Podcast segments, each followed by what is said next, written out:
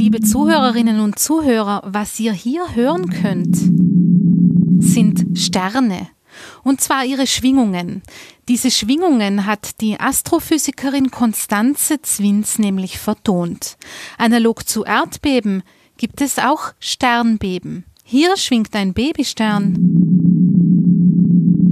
und hier ein junger, erwachsener Stern. Die Wissenschaftlerin Konstanze Zwins forscht in Innsbruck am Puls der Sterne. Willkommen zur Episode 34 von Zeit für Wissenschaft. Eine neue Ausgabe von Zeit für Wissenschaft, dem Podcast der Uni Innsbruck. Heute werden wir uns in die Welt der Sterne begeben. Ich freue mich sehr, dass ich heute bei mir Frau äh, Dr. Konstanze Zwins vom Institut für Astro- und Teilchenphysik hier an der Uni Innsbruck begrüßen darf. Frau Zwins, herzlich willkommen bei Zeit für Wissenschaft. Vielen Dank für die Einladung, ich freue mich sehr. Sie sind Stelleninhaberin des äh, FWF Else Richter Programms vom FWF, vom Fonds zur Förderung der wissenschaftlichen Forschung hier in Innsbruck. Seit 2015 sind Sie jetzt schon ähm, hier und Sie beschäftigen sich mit einem Gebiet, das bei der Erklärung, ähm, wie soll ich sagen, für mich zumindest irgendwie relativ schnell nachvollziehbar war, weil man, weil sie gute Vergleiche ziehen können. Der Begriff selber ist aber, glaube ich, jetzt nicht jedem bekannt. Und zwar geht es bei Ihnen schwerpunktmäßig um die sogenannte Asteroseismologie. Richtig. Was kann man sich denn darunter vorstellen, Frau Zwins? Das ist, wie Sie sagen, ein sehr komplexes Wort, was man relativ einfach erklären kann. Es steckt das Wort Seismologie drinnen. Und jeder weiß wahrscheinlich, dass es auf der Erde Erdbeben gibt und dass es dann Seismologen gibt, die diese Erdbebenwellen untersuchen. Und äh, wir machen dasselbe auf Sternen, darum steht vor diesem Wort Seismologie Astero, das ist der Stern.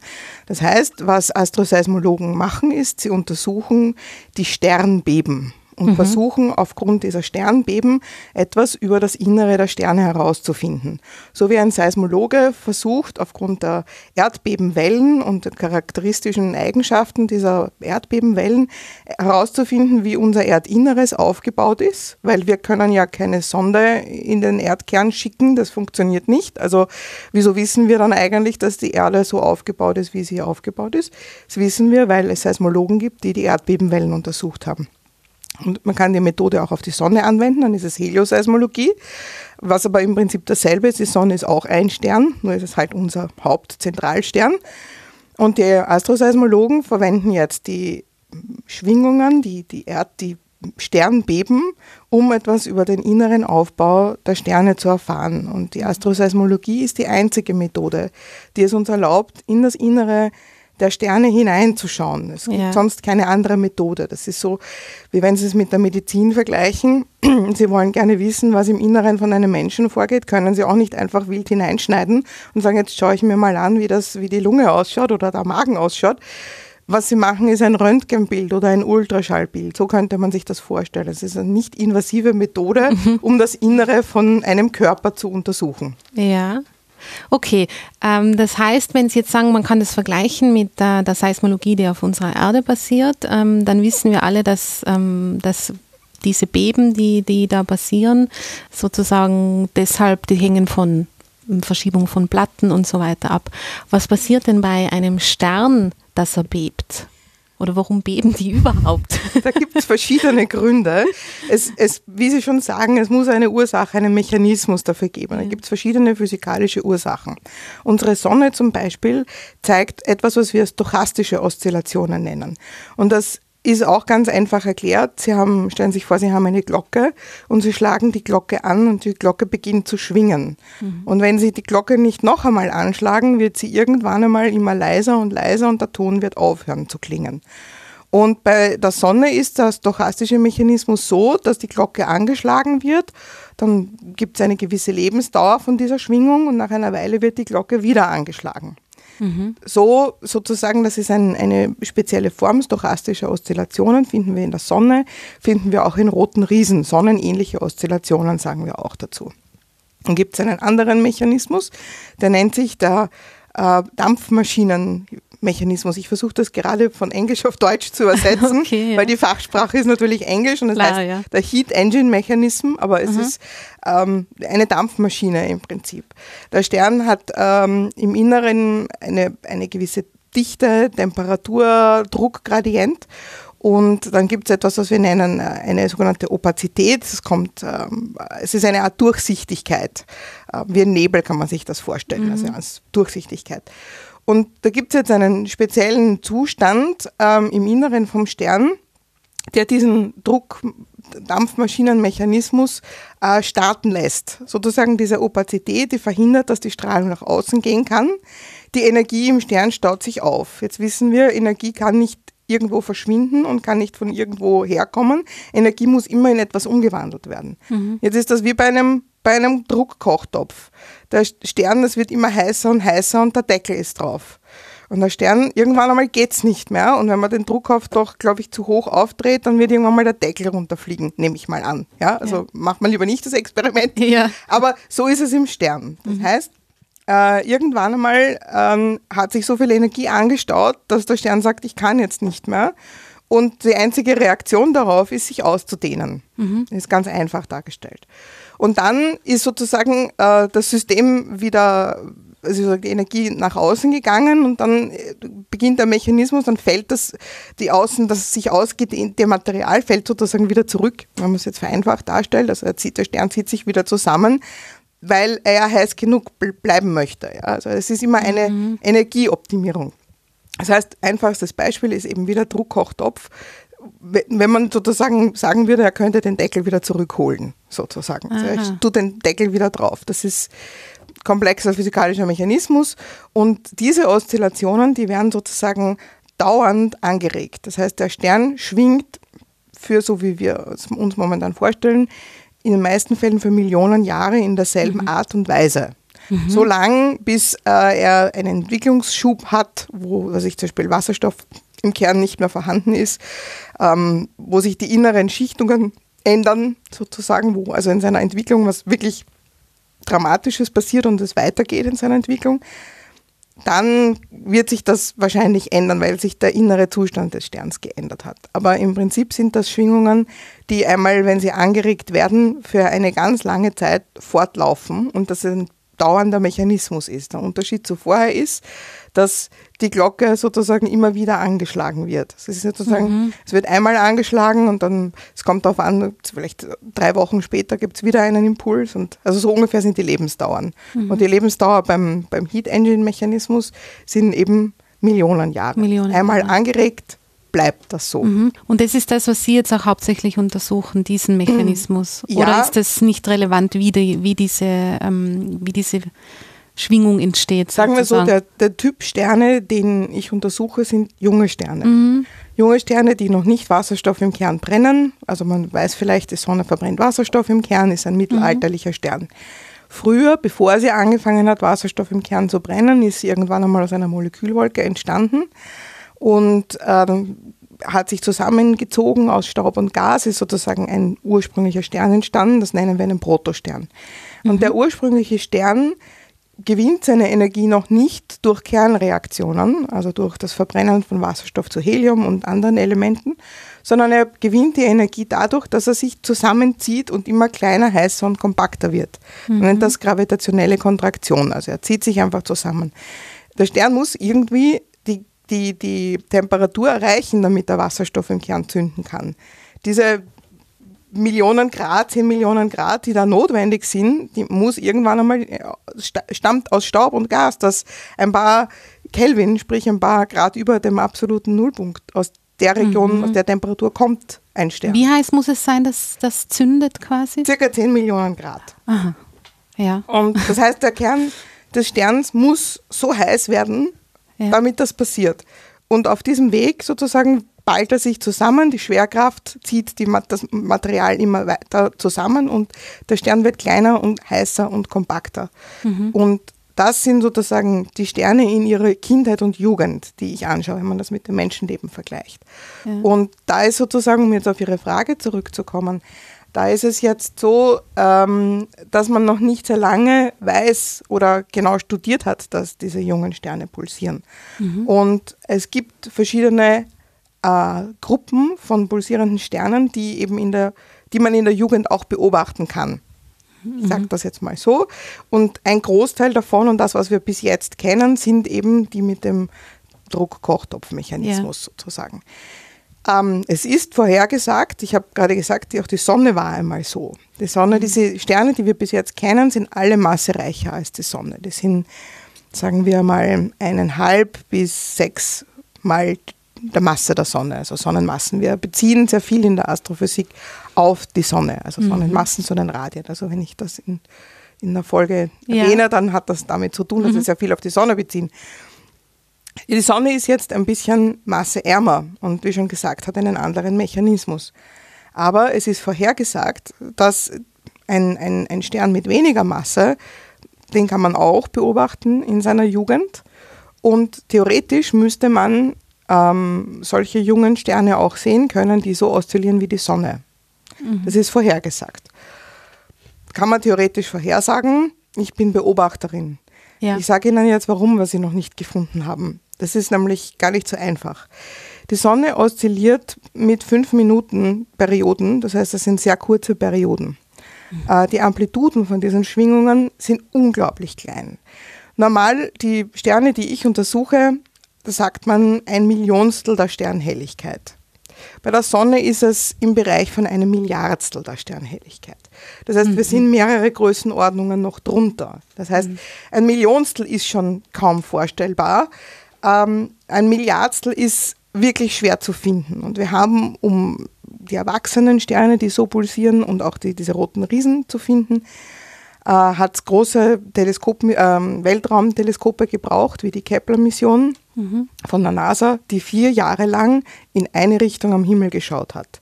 Und dann hatten wir eine Datenqualität, die uns wirklich Astroseismologie hat machen lassen. Es war nicht nur wir haben jetzt detektiert, dass wir was sehen und da vielleicht was sehen, mhm. sondern das war dann so, dass da kein Zweifel mehr daran bestanden hat.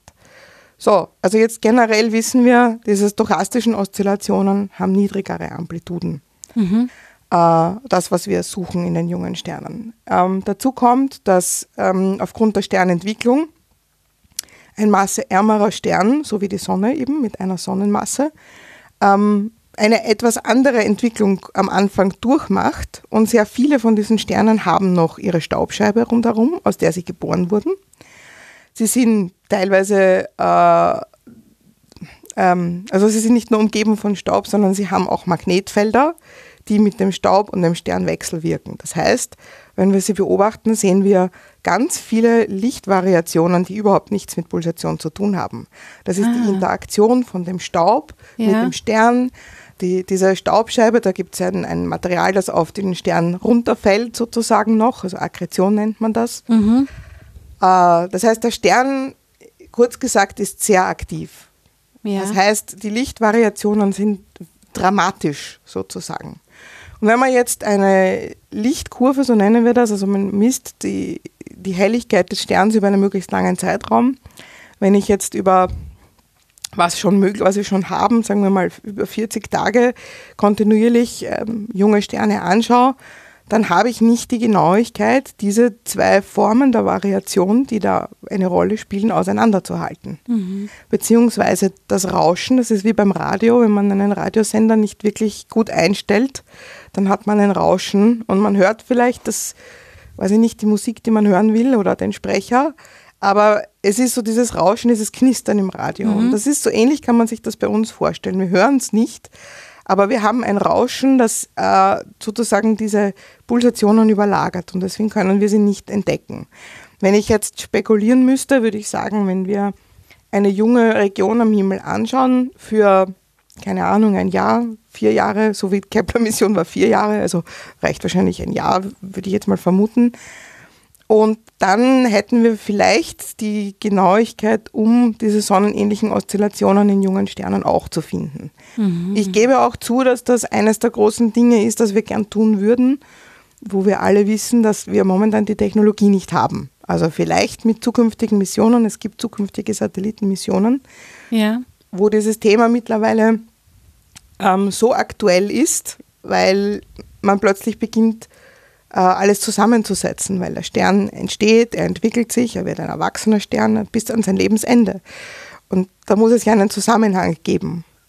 Und was mhm. wir in der Astrophysik machen, ist, wir wir können nicht einen Stern verfolgen, so wie wir vielleicht ein Menschenleben verfolgen könnten, ja. sondern wir müssen uns einfach ein Baby, ein Kind, einen Jugendlichen und dann Erwachsene und dann im älteren Zustand bis zum Ende müssen wir uns anschauen und dann schauen, wie das Bild zusammenpasst. Ja, weil wir da von vielen Millionen Jahren reden und das geht mhm. sich halt nicht ganz aus genau. für uns, das live zu beobachten. So ist ja. es. Ja. Und die sonnenähnlichen Oszillationen in späteren Sternen, also in späteren Stadien, haben unglaublich viel Wissen gebracht über Sterne selber und über wie wir unsere Sonne verstehen. Mhm. Ähm, und natürlich ist dann die für mich auch sehr logische Frage, was war davor, also bevor mhm. die Sonne ein Erwachsener geworden ist? Wie war denn ihre Jugend?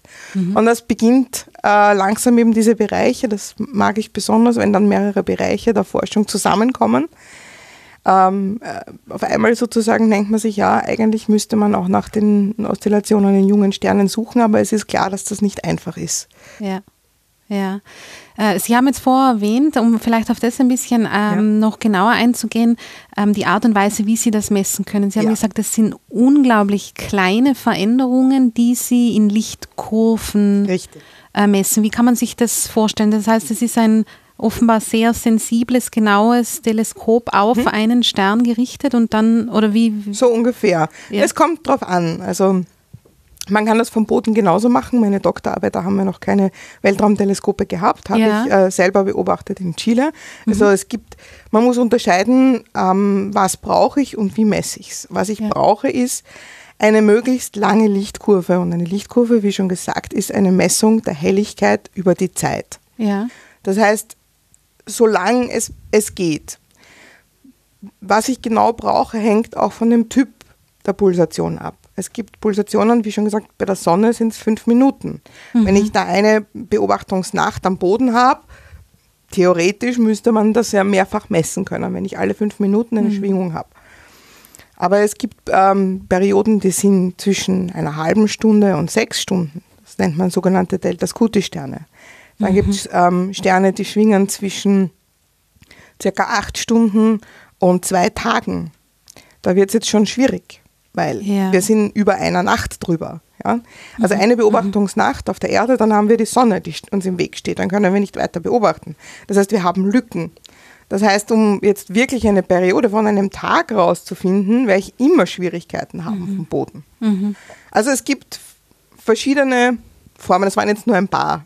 Möglichkeiten. Ja. Es gibt noch sehr viel mehr. Es gibt sogar Sterne, die hunderte Tage bis, bis Jahre Periode haben. Das sind also ganz alte Mira-Sterne, die, die das machen. Also ich, ich sage nur, man, man muss wissen, was man braucht. Man braucht also eine lange Messung. Mhm. Ähm, und das Zweite, was man möchte, das war jetzt schon impliziert drinnen, man möchte keine Unterbrechungen haben. Das heißt, wenn ich auf der Erde beobachte, weiß ich nicht, was passiert, während die Sonne da ist. Ich kann jetzt, wenn ich eine schöne Woche habe, wo jetzt auch das Wetter kein Problem spielt, weil das Wetter können wir auch nicht beeinflussen, wenn es wolkig ist, können wir nicht beobachten. Jetzt hypothetisch gesprochen, ich habe eine Woche, die schönes Wetter hat und ich beobachte jede Nacht meine acht Stunden, dann weiß ich nicht, was in den äh, verbleibenden ähm, 16 Stunden passiert, wo ich nicht mhm. beobachten kann. Mhm. Und äh, das habe ich auch gerade erst gestern meinen Studenten erklärt.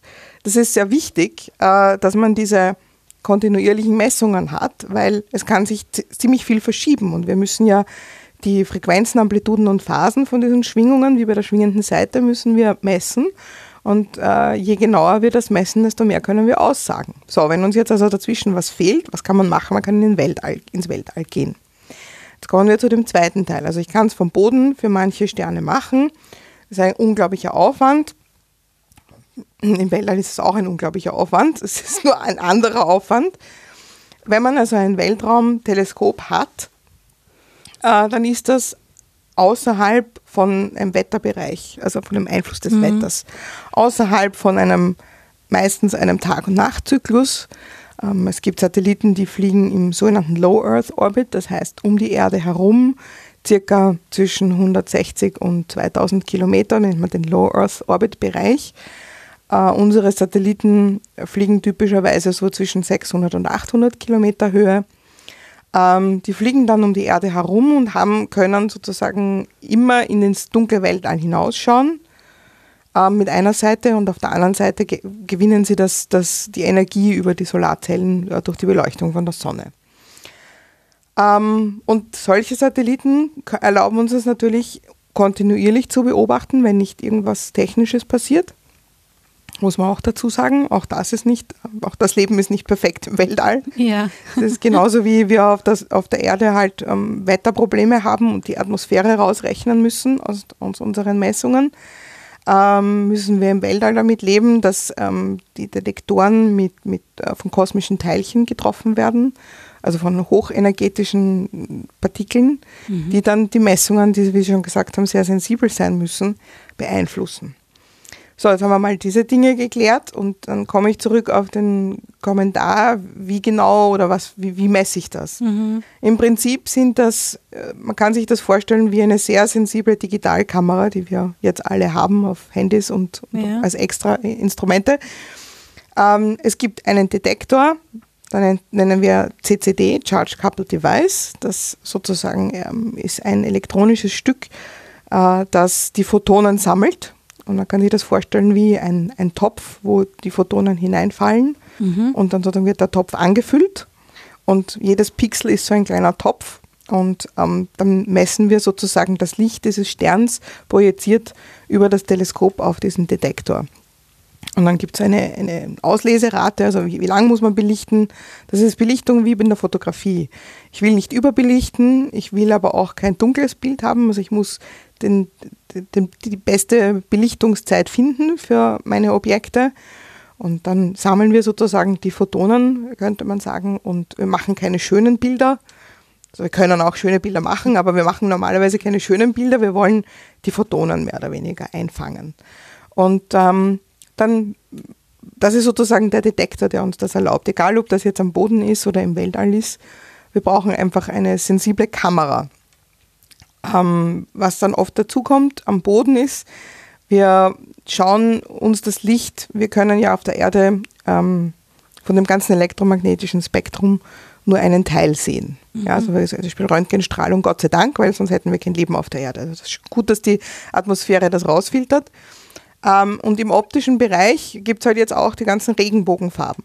Mhm. Und wir wollen ähm, sehr oft ähm, Effekte untersuchen, die farbabhängig sind. Das heißt, wir verwenden manches Mal Filter, zum Beispiel einen roten Filter oder einen blauen Filter, ähm, um einen ganz speziellen Wellenlängenbereich auszuschneiden. Das heißt, wir schmeißen alles andere weg, wir nehmen nur etwas in einem, im roten Wellenlängenbereich. Wir, da, da, interessiert uns das Blaue und das Grüne und das Gelbe nicht, da nehmen mhm. wir nur Rot. Mhm.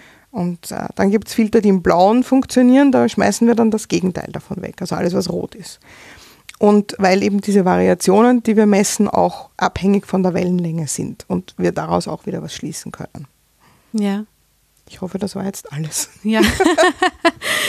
ja, okay, dann kann man sich das äh, vorstellen. Sie haben, also wie die, wie die Art und Weise, wie man das ähm, grundsätzlich einmal festhalten kann, was, was genau. dort passiert. Jetzt haben Sie ähm, vorher erwähnt, dass äh, sie sich vor allem, und ich habe ähm, in, in der Zusammenarbeit mit Ihnen haben wir das mal äh, sie äh, so formuliert, dass Sie sich vom Baby bis zum Teenager-Stern speziell interessieren. Ähm, wie, wie, welche Spezifika in der Hinsicht, wie Sie es jetzt geschildert haben, wenn man mhm. sich, wenn man sich auf dem Gebiet der Astroseismologie be bewegt, welche Spezifika gibt es denn jetzt auf diese, äh, im Hinblick auf diese jungen Sterne, die Sie besonders interessieren?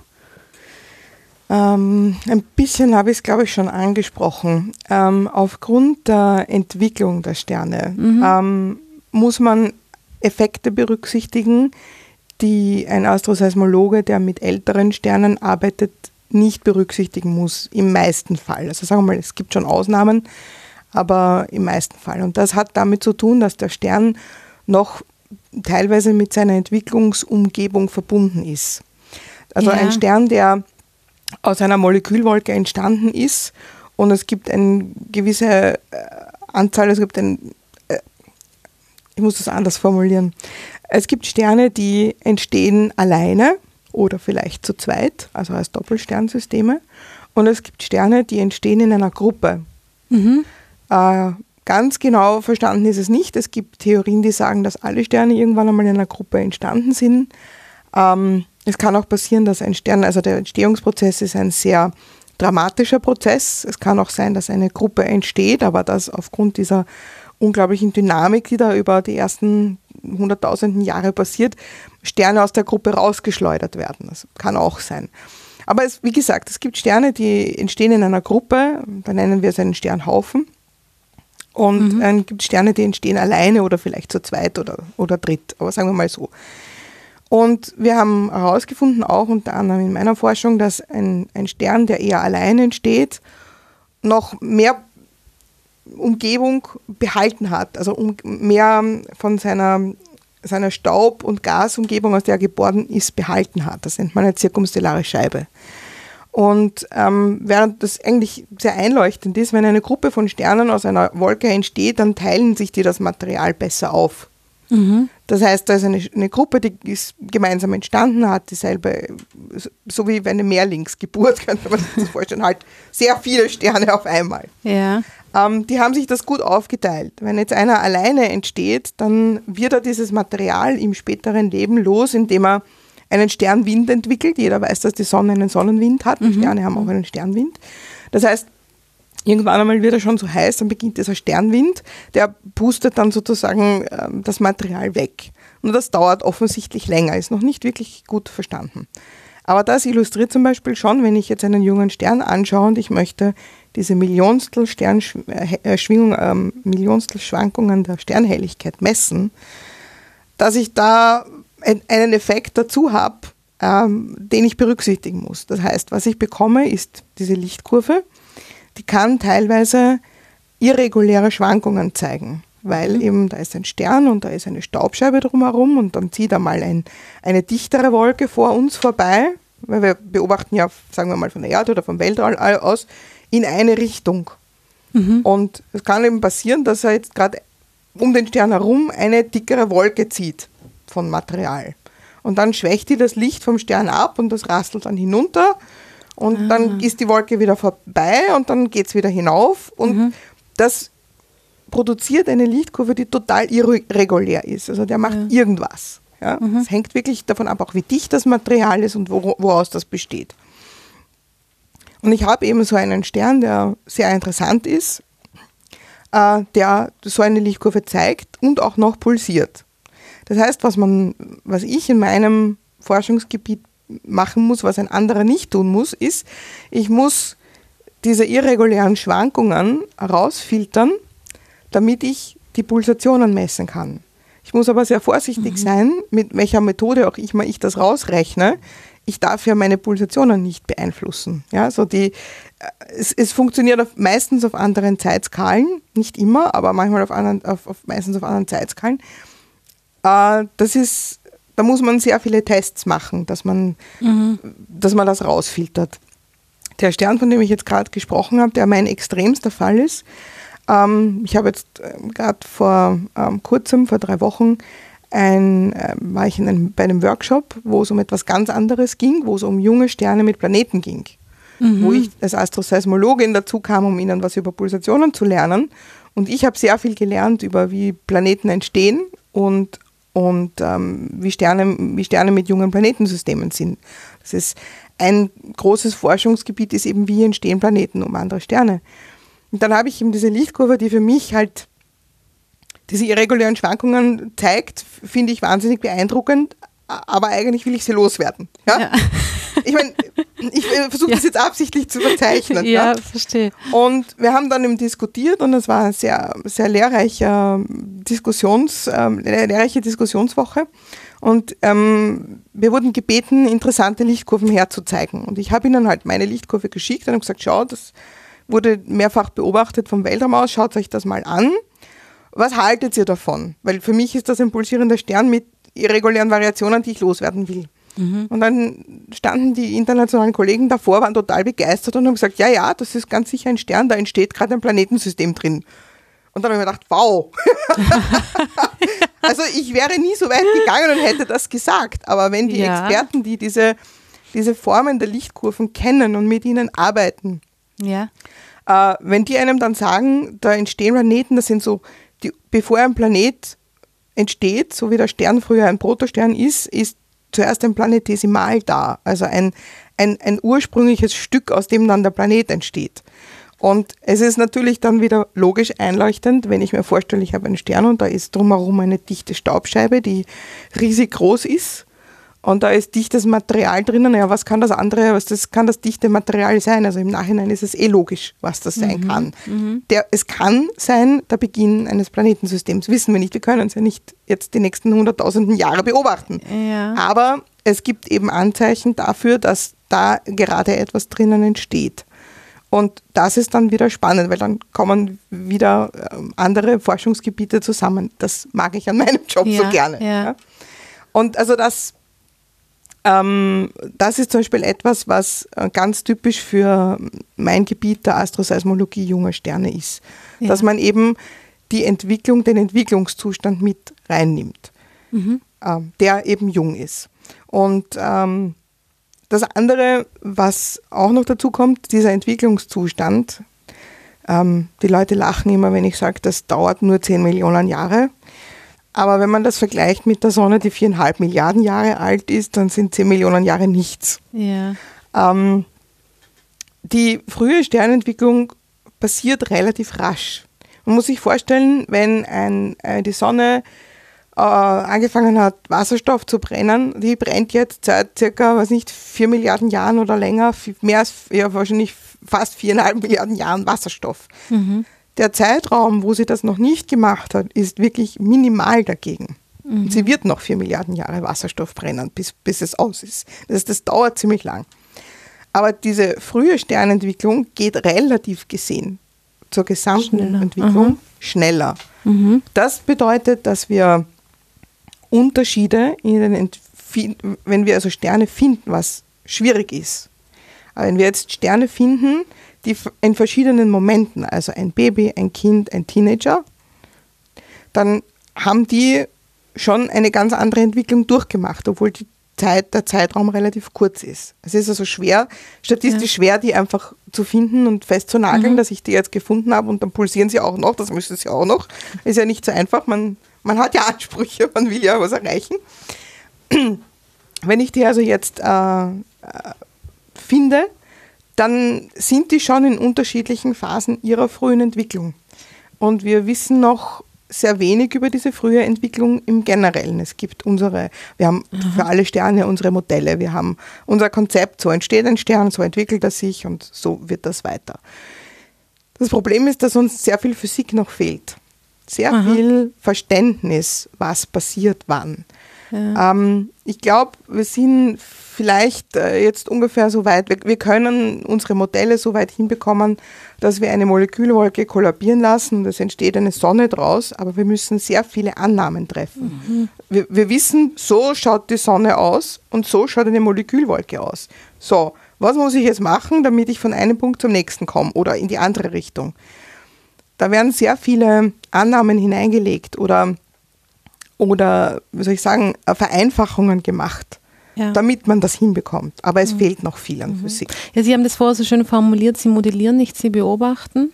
Ähm, das heißt, dass ja allein schon aufgrund des Zeitskalen in dem Bereich einfach viel auf Annahmen und Modellen beruht oder beruhen muss. So ist es. Und Ihr Zugang ist aber wirklich das konkrete genau. Hinschauen genau. auf den momentanen Stand sozusagen, wenn man genau. es genau. Äh, einfach formulieren so wollen es. würde. Wir, wir müssen aber das Gesamtbild immer im, im, im Hintergrund betrachten. Ich bin ja. Beobachterin, weil mir, ja. mir gibt das was, es, ähm, wenn ich eine Lichtkurve sehe und ich finde etwas Neues heraus und ich kann was damit machen. Und wir können aber nicht, wir Beobachter können nicht ohne Theoretiker. Ja. Also die Theoretiker brauchen, es ist eine Wechselwirkung. Mhm. Ein Theoretiker kann nur dann ein Modell weiterentwickeln, wenn ihm der Beobachter vielleicht neue Randbedingungen gibt. Und das ist zum Beispiel in meinem Fach passiert das sozusagen gerade. Ich habe mich lange damit beschäftigt, diese, das Pulsationsverhalten dieser jungen Sterne besser zu verstehen. Und äh, dann haben wir eine Relation herausgefunden, wo wir festgestellt haben, vereinfacht gesagt, dass ein, ein Kindstern, der pulsiert, langsamer pulsiert als ein junger Erwachsener. Mhm. Das ist ganz typisch, gibt es nur diesen, so eine, so, eine, so eine Relation gibt es nur für die jungen Sterne, für die älteren von derselben Kategorie. Ich habe schon am Anfang erwähnt, Delta Scuti-Sterne sind das. Ähm, Delta Scuti-artige Pulsationen ähm, gibt es so einen Zusammenhang nicht, beziehungsweise vielleicht noch nicht, vielleicht wissen wir noch nicht. Aber dieser Zusammenhang macht natürlich auch Sinn, weil der Stern vom Kind zum Erwachsenen immer kleiner und kompakter wird und damit kann er auch schneller schwingen. Also das, hat, Aha, ja. das kann man sich, glaube ich, gut einfach mhm. vorstellen. Und äh, das hat jetzt zur Folge, dass, also schon, schon wie ich meine Doktorarbeit gemacht habe, gab es einen Theoretiker in Kanada an der ähm, St. Mary's University in Halifax, der gesagt hat, hey, das ist eigentlich spannend, weil von einem gewissen Standpunkt aus ist der innere Aufbau von jungen Sternen einfacher. Es gibt noch keine Kernreaktionen, es gibt mhm. noch keine komischen Gradienten, die sich gebildet haben können. Das heißt, für einen Theoretiker ist der innere Sternaufbau von einem jungen Stern einfacher. Ich sage jetzt einmal nur vom inneren Aufbau. Ja. Es gibt noch viel anderes, aber der theoretische Astroseismologe hat gesagt, hey, das ist eigentlich cool, das taugt mir und hat angefangen, seine jungen Sternmodelle mit Pulsation, das muss man natürlich koppeln, Pulsationscodes mit ähm, theoretischen Modellen zusammenzubringen und versucht zu erklären, was ich gefunden habe. Mhm. Und ähm, man hat früher halt gedacht, also, dass die jungen Sterne nicht komplex pulsieren können und dass das alles sehr einfach ist. Und wir haben dann eben aufgrund schon meiner Doktorarbeit herausgefunden, dass das nicht so ist. Die haben dieselbe Fülle an Möglichkeiten, die jeder andere Stern auch hat.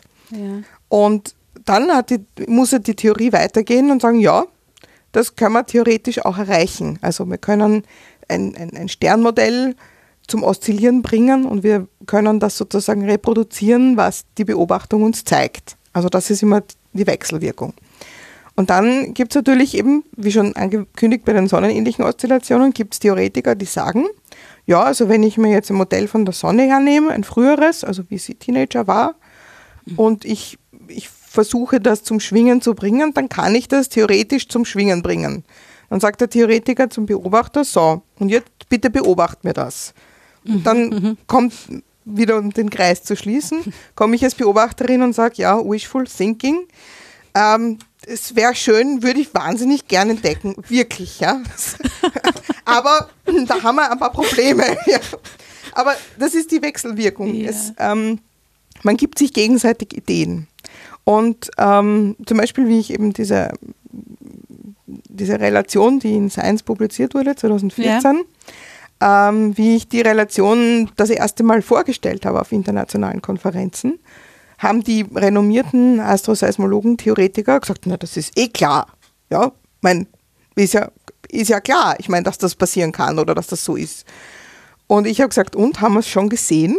Und dann war einmal ja, stimmt. Ja, so, hm, stimmt. Jetzt können wir eigentlich unsere Modelle überprüfen. Ja, also ein Theoretiker ja. ist halt in seinem theoretischen Konzept drinnen Aha. und sagt, ja, macht eh Sinn, was du da gefunden hast. Aber das ist eigentlich das Beste, was mir passieren kann, dass der Theoretiker sagt, hey, das ist, eigentlich haben wir uns das eh so erwartet. Aber Moment mal, lass uns mal schauen, ob das jetzt wirklich mit dem zusammenpasst, wie, wie wir uns das vorstellen. Mhm. Also deswegen, man, man braucht sich gegenseitig und ich muss als Beobachterin auch eine Ahnung von der Theorie haben. Klar, ja. Also, mhm. mhm. ähm, um auch zu verstehen, was die nächsten Schritte sein könnten. Ja. Beispiel. Aber heißt das jetzt im Umkehrschluss sozusagen, dass Sie durch diese Beobachtung, dass jetzt junge Sterne langsamer pulsieren als schon etwas größere mhm. ähm, oder ältere, muss man sagen, äh, dass Sie das, äh, dass Sie dadurch das Alter bestimmen können? Das Anhand einer, einer ja. tatsächlichen Eigenschaft, die Sie konkret beobachtet haben? Ja, also in gewisser Weise, es ist ein erster Schritt. Es braucht jetzt ähm, sehr viel weitere Arbeit, um das wirklich in ein konkretes Alter umzumünzen. Mhm. Das hat andere Konsequenzen auch.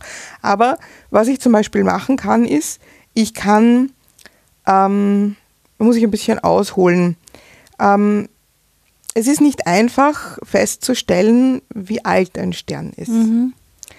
Wenn ich jetzt mich auf die jungen Sterne spezialisiere, also wieder auf das eingehe, ist, ich kann jetzt, wenn ich irgendeinen Stern am Himmel anschaue und ich weiß nichts von diesem Stern, dann kann ich nicht genau sagen, wie alt er ist.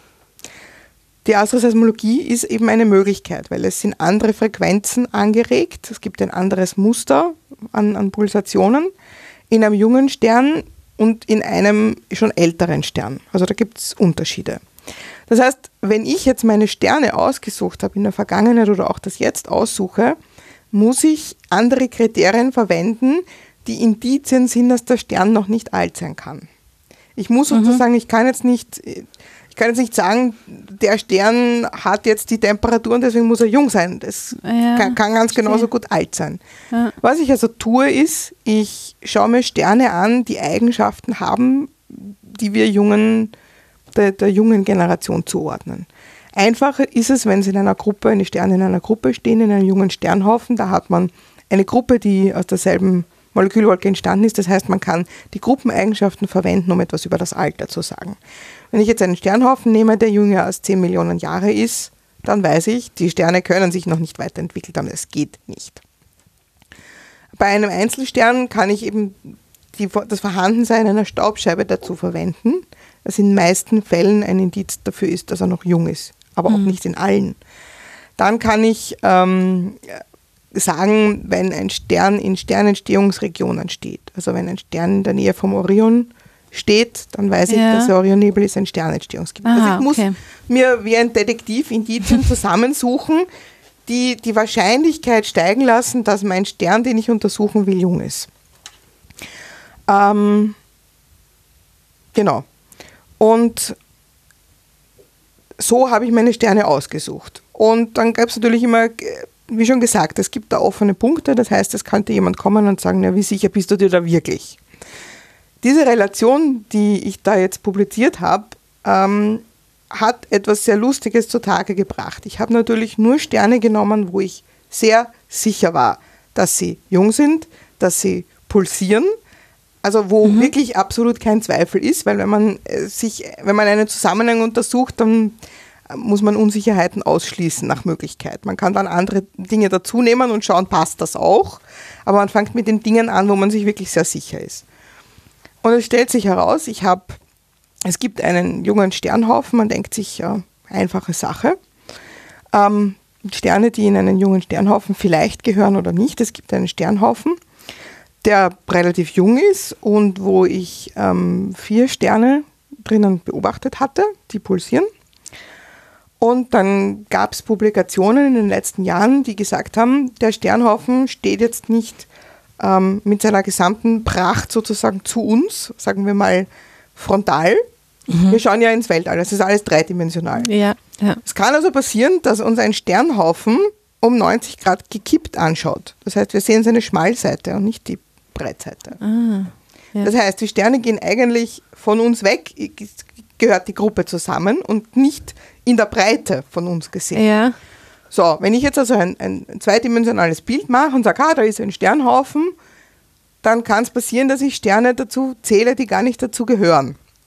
So, kam eine Publikation heraus, dass dieser Sternhaufen vermutlich mit der Schmalseite zu uns steht.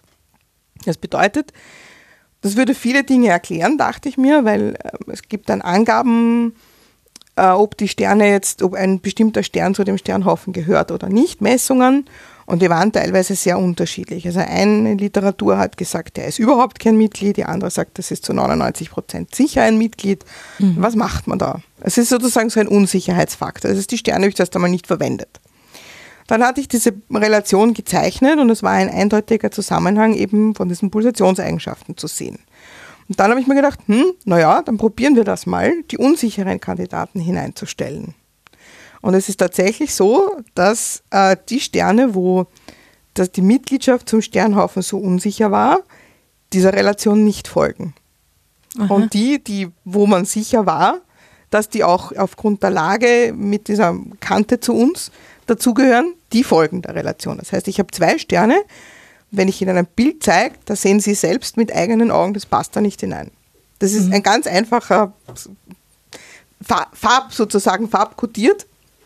Die Sterne müssten sozusagen in meinem Farbcode grün sein und sie sind rot, Hausnummer. Ja? Mhm. Also egal, wie man das jetzt kodiert. Das ist ein Beispiel. Das heißt, was ich machen kann, ich kann schon eine relative Angabe machen. Ich kann zum Beispiel sagen, äh, aufgrund dieser Relation würde ich sagen, die Sterne gehören nicht zum Sternhaufen. Wenn sie nicht dazugehören und die Pulsationseigenschaften nicht der Relation folgen, unter der Annahme, sie stimmt, die Relation, mhm. wir können uns hier immer irgendwann einmal auch noch selbst widerlegen, auch das passiert.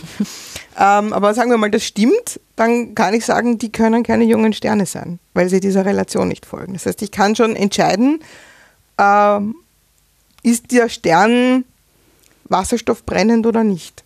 Ja. Das könnte ich schon entscheiden. Das ist schon einmal ein, eine grobe Alterseinschätzung. Was wir machen wollen, ist, ähm, das in eine etwas konkretere Einschätzung umzumodellieren. Ähm, das bedeutet aber, dass man auch theoretische Arbeit machen muss. Man muss die, die, die Beobachtungsdinge mit der Theorie zusammenbringen, um dann so etwas wie eine empirische Relation zu finden, wo man dann äh, das direkt sagen kann.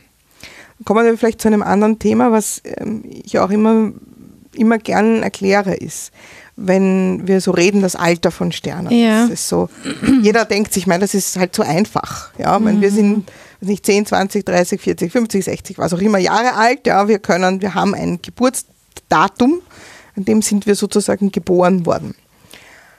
Aber was ist das Geburtsdatum von einem Stern? Wir sehen die Sterne meistens nicht in dem Moment, wo sie geboren werden, aus vielen verschiedenen Gründen. Einer ist, dass die Sterne so eingebunden sind in ihrer Molekülwolke, dass wir sie nicht sehen können. So, was ist jetzt das Alter Null bei einem Stern? Mhm. Wo setzen wir das an? Da brauchen wir eben die Theorie dazu, die Theorie, die dann einen hypothetischen Nullpunkt setzt. Aber wir, das basiert wieder auf den Modellen, was passiert am Anfang. Also es wird sozusagen, es ist eine dieser Annahmen ist, das ist unser Nullpunkt. Mhm.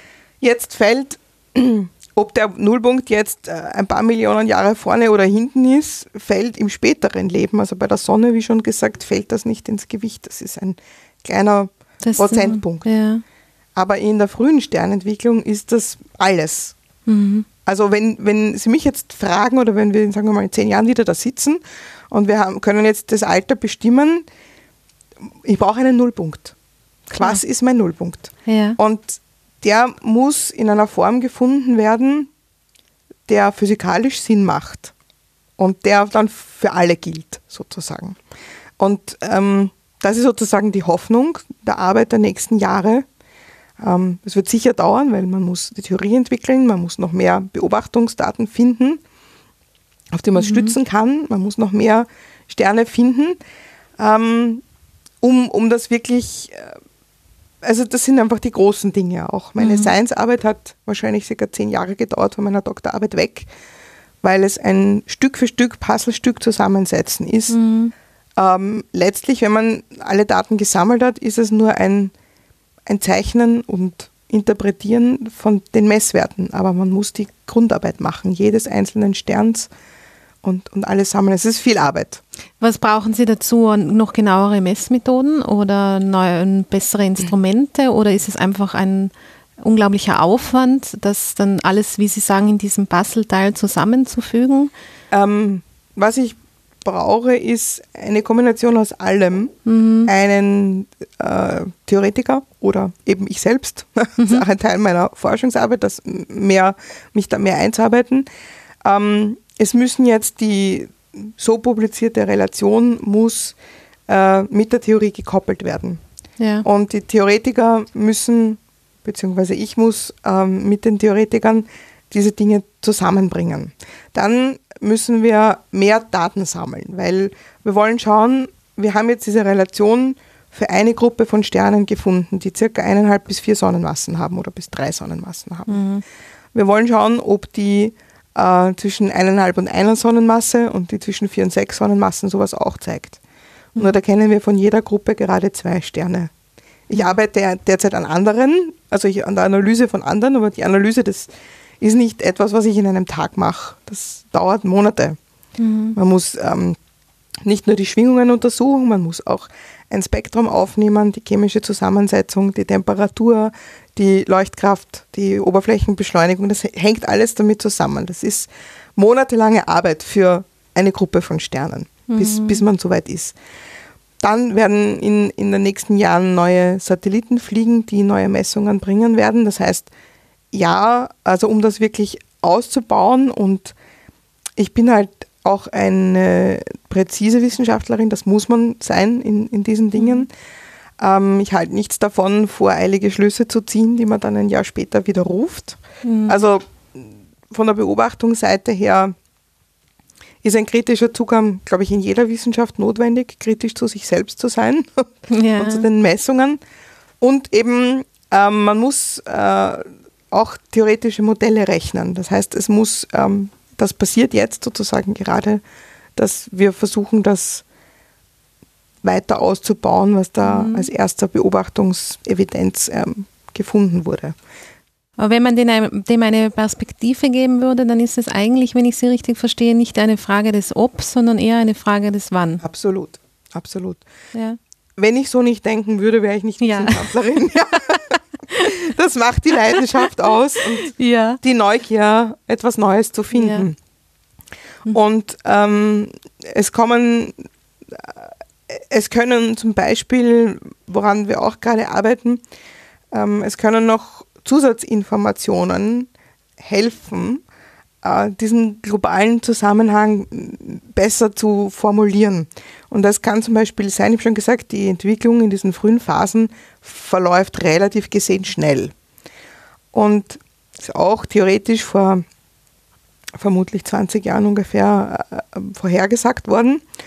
Man, wenn ich jetzt ähm, einen Stern, der pulsiert, einen jungen Stern, ähm, sagen wir mal, vor zehn Jahren beobachtet habe und das Ganze hypothetisch jedes Jahr mal beobachte, aber das haben wir nicht. Ja. Aber wenn ich wirklich gute Daten in regelmäßigen Abständen von ihm aufnehme, dann sehe ich, ähm, wie sich die Frequenz der Pulsation ein kleines bisschen verändert. Ja. Aufgrund der Entwicklung. Also mhm. es ist einfach entwicklungsbedingte Änderungen der Frequenz gibt. Da reden wir jetzt aber nicht von großen, sondern wir reden von dem Sekundenbereich, also wirklich ganz klein. Und das hängt eben damit zusammen, dass der junge Stern seine innere Struktur ändert auf dem Weg. Und da gab es eben schon die Berechnungen, wie hoch das sein müsste oder wie niedrig das sozusagen ist. Aber es ist trotzdem so, dass man es messen kann, während man es in anderen Entwicklungsstadien nicht messen kann. Ähm, man müsste das theoretisch sehen können. Jetzt bin ich in der glücklichen Lage, dass ich von einer Handvoll Sternen seit 2003 regelmäßige Weltraummessungen habe. Das mhm. heißt wirklich exzellente Messungen. Ja. Und ich, hab, ich arbeite mit einem ähm, Kollegen aus Wien, ähm, der auch gleichzeitig mit mir studiert hat, äh, an dem momentan und wir können, ich kann sagen, wir können es messen. Wir sind noch am Verfeinern der, der mathematischen Methoden, um das zu analysieren. Da ist er der Experte. Uh, und wir können es messen. Also wir messen die richtige Richtung sozusagen. Mhm. So, also man nimmt das zu oder nimmt das ab sozusagen. Mhm. Wir messen die richtige Richtung. Und das muss man auch sagen. Das ist auch in den Sternmodellen, es geht davon, man geht davon aus, der Stern entwickelt sich so, damit verhält sich die Frequenz so. Das ist ein theoretisches Konzept.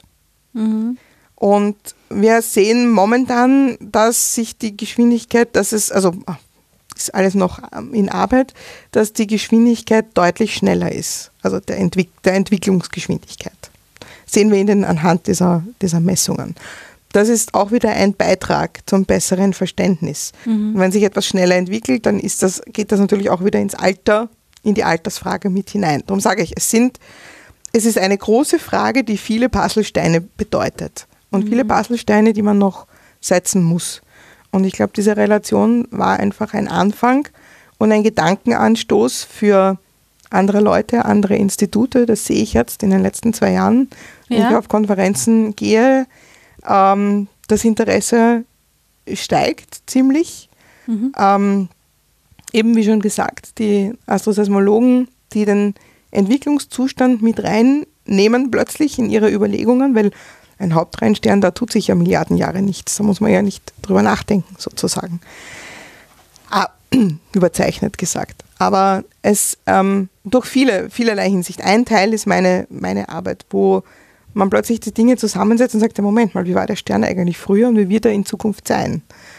man versucht das auch in den schon älteren Sternen versucht man eine Altersabschätzung zu machen.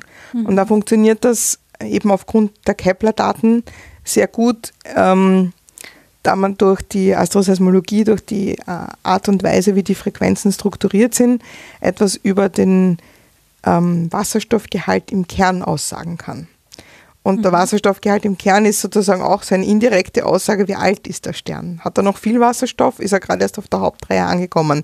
Hat er wenig Wasserstoff im Kern, wird er bald die Hauptreihe, sogenannte Hauptreihe verlassen, wird in den äußeren Hüllen weiter Wasserstoff brennen, wenn im Kern nichts mehr vorhanden ist.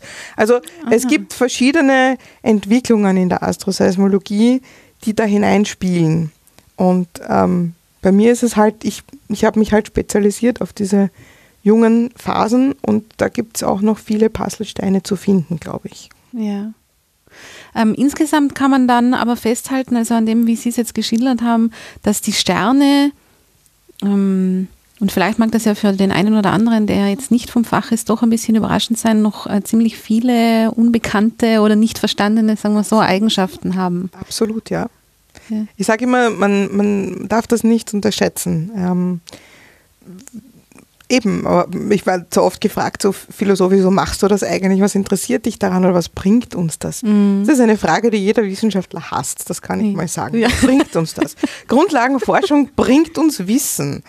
Ähm, man fragt ja auch nicht ähm, einen Sänger oder einen Fußballspieler, was bringt dir das? Es bringt uns, dass wir der Musik zuhören oder dass wir ein, ein Sportereignis verfolgen. Ja? Mhm. Es bringt uns allen was. Ja? Und Wissenschaft bringt uns ein bisschen äh, mehr Wissen und ein bisschen mehr der Gedanken, woher kommen wir und wohin gehen wir.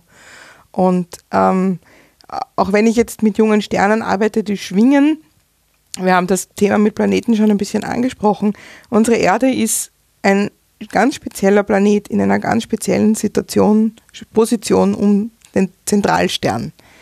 Und wir kennen jetzt mittlerweile tausende von anderen Planeten, aber eine wirkliche Erde, so wie unsere Erde jetzt ist, haben wir noch nicht gefunden. Wir haben vielleicht eine Erde gefunden, die früher mal so war, wie die Erde ist, aber keine Atmosphäre mehr hat. Hm. Also man sieht, ähm, wenn man besser versteht, wie hat die Sonne ihr Sonnensystem entwickelt, ja. indem man auch andere Sterne anschaut. Wie, wie, gesagt, wir können nicht, können nicht den ganzen Film der Milliarden Jahre verfolgen. Wir können das nicht. Wir müssen uns helfen mit kleinen Puzzlesteinchen. Und ähm, das ist sozusagen meine, meine Motivation im Hintergrund, ein bisschen mehr davon zu erfahren, wie ist das alles so gekommen, dass, es, ja. dass, dass wir hier auf der Erde sind und wenn man so rumschaut, äh, die Erde kann sehr schön sein auch. Mhm. Nicht mhm. nur die schlechten Nachrichten, die wir in den, mhm. in den Medien immer hören, aber die Erde mhm. kann ein, ist ein wunderschöner Planet eigentlich muss man ja. schon sagen. Ja, aber grundsätzlich arbeiten Sie oder leisten Sie da mit dem, einem besseren Verständnis dieser Vorgänge ja auch einen Beitrag dazu, sozusagen ähm, eine ganz eine universelle Frage zu beantworten, also wie, die, wie diese ganze Konstellation, unser genau. Universum und alles überhaupt irgendwie zusammenspielt, entstanden ja. ist, sich glaub, weiterentwickelt. Das, das, ist eine Motivation von den meisten Wissenschaftlern mhm. oder ich finde, es sollte, es sollte ja. sie sein. Mhm. Wir arbeiten alle an einem riesengroßen Puzzle. Ja. Und ähm, ich hoffe, wir haben noch viele ungelöste Fragen, weil sonst haben wir keinen Job mehr in der ja. Zukunft. Also derzeit sind die Fragen noch so groß, dass sie mehrere Generationen wahrscheinlich noch beschäftigen wird. Aber ja, ähm, ja das, das ist es eigentlich, die, die wissenschaftliche Neugier dahinter. Was ist da und was ist da und kann ich da noch was Neues entdecken? Und mhm. ähm, das Tolle, etwas zu entdecken, wo man überhaupt nicht damit gerechnet hat. Eben die Relation, von der ich gesprochen habe. Ich habe in Belgien gearbeitet, in einem Zentrum von Astroseismologie. Und wie schon gesagt, ich hatte über viele Jahre Daten gesammelt. Ich habe äh, die Frequenzen studiert, ich habe die Oberflächenbeschleunigung, die Temperatur der Sterne, damit ich sie einordnen kann, wo sind sie auf ihrem Lebensweg. Es war viel Arbeit und irgendwann einmal habe ich mir dann, da ist man dann, also ich war halt dann sehr aufgeregt und dachte, ah, Wahnsinn, jetzt könnte ich eigentlich das alles einmal zusammennehmen. Mhm. Also alle Einzelresultate zusammensammeln, eine große Tabelle sozusagen machen und dann beginnen zu schauen, ob, das, ob ich da Zusammenhänge sehe. Ist unglaublich eine, eine Sache, da ist man aufgeregt wie vor einer Prüfung. Also ich kann mich genau noch erinnern dran. Und dann habe ich angefangen, das zu machen. Es dauert halt eine Weile, bis man das alles zusammengetragen hat, die, die Informationen, die man braucht. Ja. Und dann habe ich das gezeichnet und ich saß davor und ich habe mir gedacht, das kann nicht sein. Ich habe einen Fehler gemacht. Ich sehe etwas, was hätte ich mir nie erwartet. Mhm. Und ich weiß noch, ich bin mit einem sehr netten Doktoranden im Büro gesessen und äh, der hat immer gefragt, was machst du, was machst du? Weil ich habe wirklich, man, man, hat gesehen, es raucht aus meinem Hirn. und ich habe ihm gesagt, ich weiß nicht, ich sehe da was, ich sehe da was, aber ich glaube es nicht. Ja, weil es ist so ungewöhnlich, dass man was so klar sieht. Normalerweise sagt man, puh, da muss ich jetzt, da vielleicht könnte man da unter Umständen was sehen, aber und dann haben sie mich einmal ein paar Tage in Ruhe gelassen, meine Kollegen, und haben gesagt, okay, jetzt so. Und irgendwann mal habe ich einen Ausdruck am Tisch liegen gehabt und dann standen meine Kollegen auf anderen Gebieten, andere Astroseismologen, um den Plot herum und haben gesagt, ja, also ich weiß nicht, warum du da deinen Fehler suchst. Das schaut doch super aus. Ja, aber weil es super ausschaut. Ja, dann bin ich zu der ähm, Professorin gegangen, mit der ich gearbeitet habe und habe gedacht, okay, das ist eine viel erfahrenere Frau eine der großen Größen äh, der Astroseismologie in, in, auf der Welt, Professor Conny Arz. Und habe gesagt, Conny, äh, schau dir das mal an. Ich, ich suche seit Tagen, ob ich einen Fehler gemacht habe.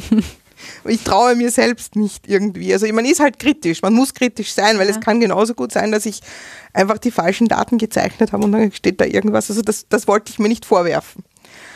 Und sie hat das einmal eine Minute angeschaut und dann hat sie gelächelt und dann hat sie gesagt, ja, ich glaube, wir schreiben ein Science Paper. und ich, ich war fassungslos, weil ich meine, dann, das denkt man natürlich ja. nicht. Man arbeitet seit der Doktorarbeit irgendwie zu, auf dieses Ziel hin. Irgendwann einmal will ich das sehen und ich will dann sehen, ob ich was finde. Und ich werde, also dieses Gefühl, das werde ich nie vergessen. Also dieses, wo ich, wo ich das, das erste Mal, ich sitze vor dem Computer und ich meine, das kann nicht sein. Das gibt's nicht. Mhm. Ja? Und dann die Tage vergehen und du denkst, ich habe jetzt wirklich alles überprüft. Ich habe die richtigen Spalten kopiert, das ganz einfache Probleme auch. Ja, ja. ja. Ich habe die richtigen Daten übertragen von den, von den früheren Projekten, an den, also den halt Forschungsdaten von, von mir selbst. Ich kann es nicht leugnen, es ist da. Ja. Mhm. Und ähm, ja, dann eben die Diskussion mit den Kollegen hat schon viel Selbstvertrauen gegeben, aber man geht natürlich dann noch ja zur, zur Expertin überhaupt und sagt, ja, Frau bitte, ich habe das jetzt. Und sie hat gesagt, wieso vertraust du dir nicht? ich vertraue dir. und ich habe gesagt, naja, ich bin, bin wissenschaftlich so erzogen, immer selbstkritisch zu sein. Ja. ja. Wie gesagt, man möchte sich ja nicht vorwerfen, dass man was falsch gemacht hat. Das, das war dann so eine Art Heureka-Moment. Absolut.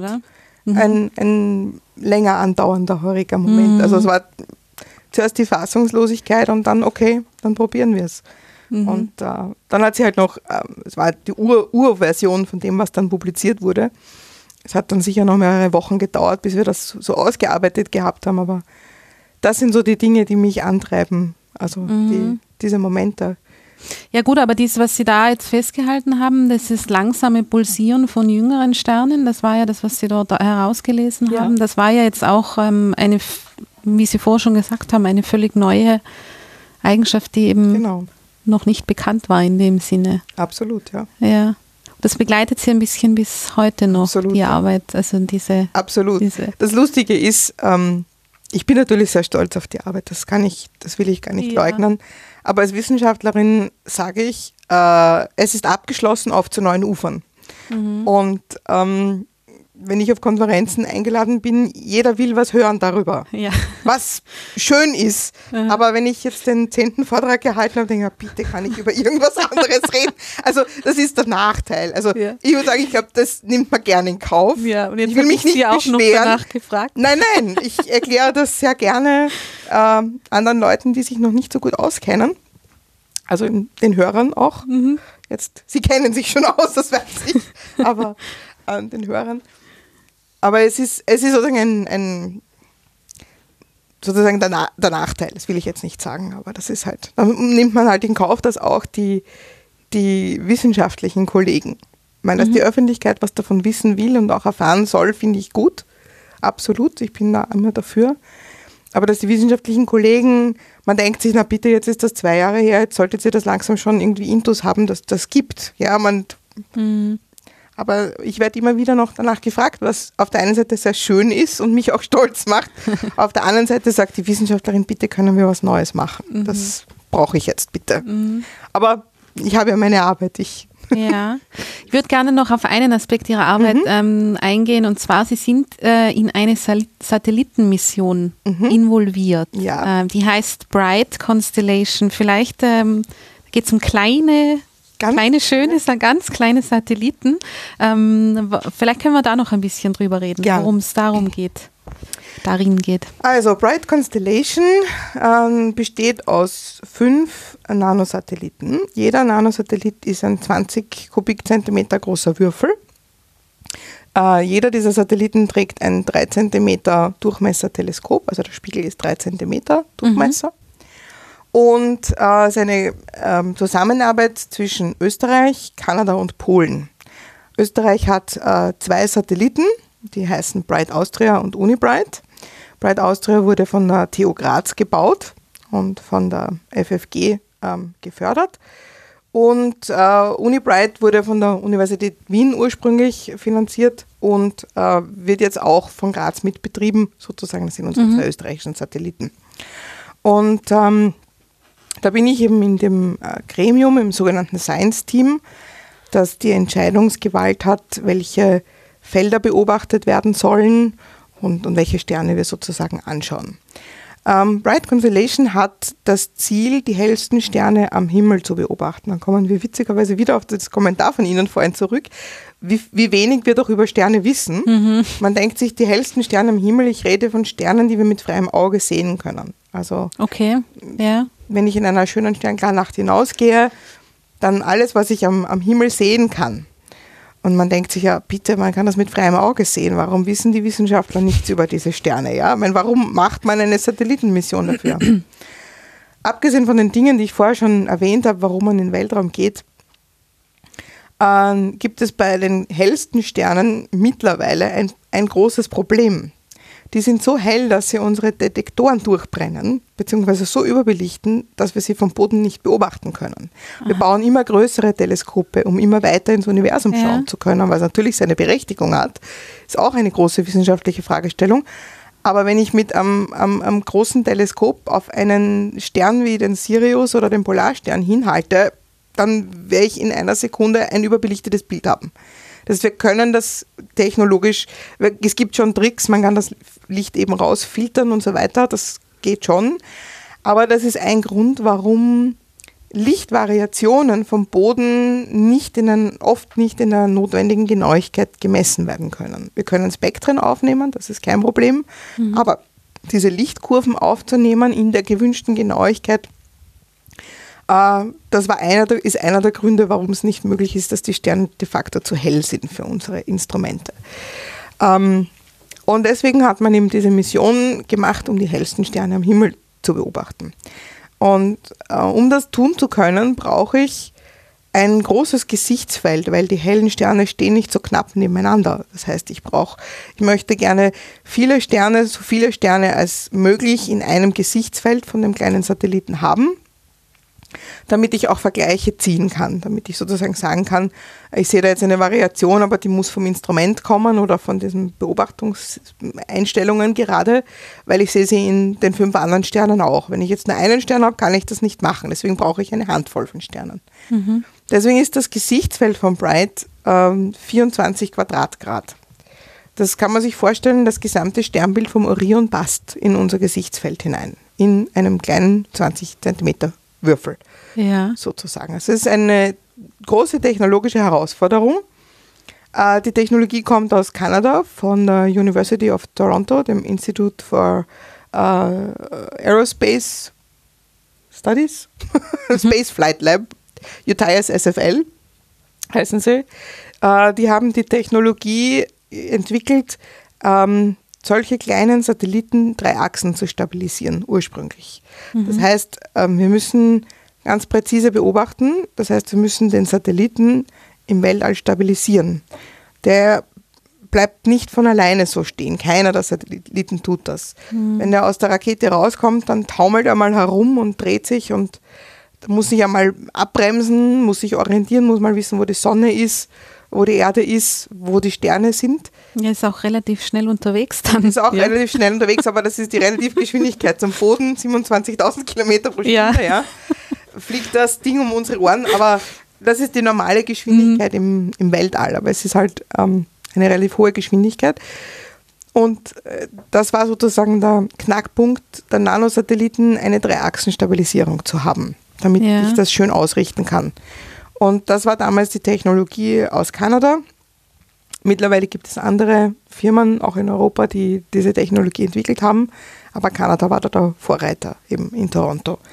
Und ähm, jetzt haben wir eben zwei österreichische, zwei polnische und einen kanadischen Satelliten.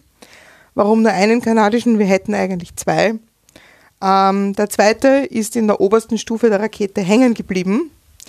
Äh, er war von einer Mission, die ich weiß nicht, glaube ich, 40 kleine Satelliten ins Weltall gebracht hat, der letzte.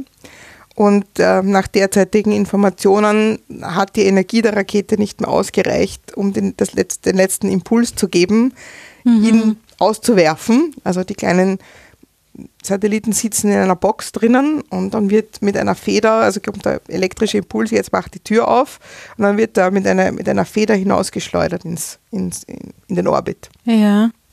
Und diesen Impuls hat es nie gegeben. Das heißt, der oh sitzt oh in seiner Box in der obersten Stufe der Rakete drinnen. Ähm, seit jetzt zwei Jahren. Also die kanadischen Satelliten waren die letzten, die österreichischen waren die ersten, ähm, die gestartet wurden. Im Februar 2013 war das.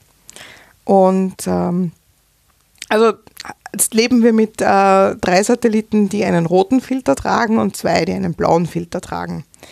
Und ähm, haben fünf funktionierende Satelliten, was äh, einfach ganz toll ist, weil man fünf, äh, fünf, fünf kleine Instrumente managen muss. Und ich sage immer, es war sehr lustig, also es war eigentlich für die Wissenschaftler nicht lustig, aber am Anfang, jeder der Satelliten hat seine Eigenschaften. Das sind wie fünf Kinder, die fünf, fünf verschiedene Eigenschaften haben und die Kinderkrankheiten kriegen zu unterschiedlichen Zeitpunkten. Also es ist immer sehr lustig, wenn man sich das so überlegt. Also wir haben dann alle zwei Wochen haben wir Telekonferenzen, alle mhm. Beteiligten von dem Science-Team mit den Ingenieuren. Und es ist dann immer lustig, also der hat mal dieses Problem und der hat dieses Problem und da, da, geht das nicht und da können wir das aber machen. Und also jeder hat dann, jeder Satellit hat seine eigenen Eigenschaften. Das ist ja lustig, obwohl es nur, nur unter Anführungszeichen elektronische Instrumente sind. Mhm. Das ist eine tolle Technologie, und äh, eben, ich bin äh, Mitglied von einem Science-Team und nachdem ich Astroseismologin generell bin, äh, ist mir eine Gruppe der Sterne zugeordnet worden. Die ist jetzt nicht das Hauptziel. Also die meisten Sterne, die Bright beobachtet, sind massereiche Sterne, also mhm. die heißesten, größten ähm, Sterne, die wir kennen. Aber in dem Bereich, wo ich auch bei den jungen Sternen arbeite, äh, nimmt Bright Lichtkurven auf von Sternen, was meiner Arbeit wieder zugute kommt, weil ich dann die Vergleiche zu den erwachsenen Sternen ziehen kann. Also alles, was ich selbst, also ich, man, man möchte ja Gemeinsamkeiten und Unterschiede in diesen Entwicklungsstadien finden. Das heißt, man braucht den Vergleich zu den entwickelten Sternen auch. Also das mhm. kommt dann schon auch meiner, meiner Arbeit zugute. Und der Vorteil ist, dass ich jetzt an der Universität Innsbruck neugierige, interessierte, wissbegierige Studenten habe, die gerne mit mir arbeiten und gearbeitet haben schon an Bright-Daten. Ja. Und ähm, das war auch ursprünglich das Konzept von Bright Constellation, auch Studenten zu involvieren. Es sollte keine Mission sein, wo nur die großen Größen der mhm. Wissenschaft sozusagen da mitarbeiten können, sondern wir wollten ursprünglich immer die Studenten mit einbeziehen und ihnen sozusagen ermöglichen, direkten Zugang zu den Daten zu bekommen. Deswegen gab es auch die Universität Wien, die da Gelder wo da Gelder beantragt worden sind, den Unibright, den Unisatelliten sozusagen, ja. damit man Universitäts, also damit man die Studenten an der Universität mit einbinden kann. Mhm. Und äh, das gelingt jetzt, ähm, weil wir jetzt die wissenschaftlichen Daten in einer Qualität bekommen, damit wir sie verwenden können. Und jetzt in Innsbruck gibt es eben ähm, Studenten, die da jetzt mitarbeiten und das freut mich sehr. Ähm, ich habe jetzt wieder gerade mit der Vorlesung, mit einer Vorlesung begonnen und die ersten äh, Studenten haben schon leuchtende Augen bekommen, als ich gesagt habe, sie können gerne mitarbeiten, wenn sie das möchten. Also ja, das glaube ich. Von meiner Sehr aufregend dann so ein, live, also de, wenn dieser Satellit jetzt gerade da äh, ja. herumfliegt sozusagen und die Daten liefert, ja. da mitarbeiten zu können, noch während des Studiums ist eine tolle Sache. Also ich finde auch, ich habe am meisten gelernt, wenn, wenn ich die Chance bekommen habe, äh, direkt selbst etwas auszuprobieren. Ja.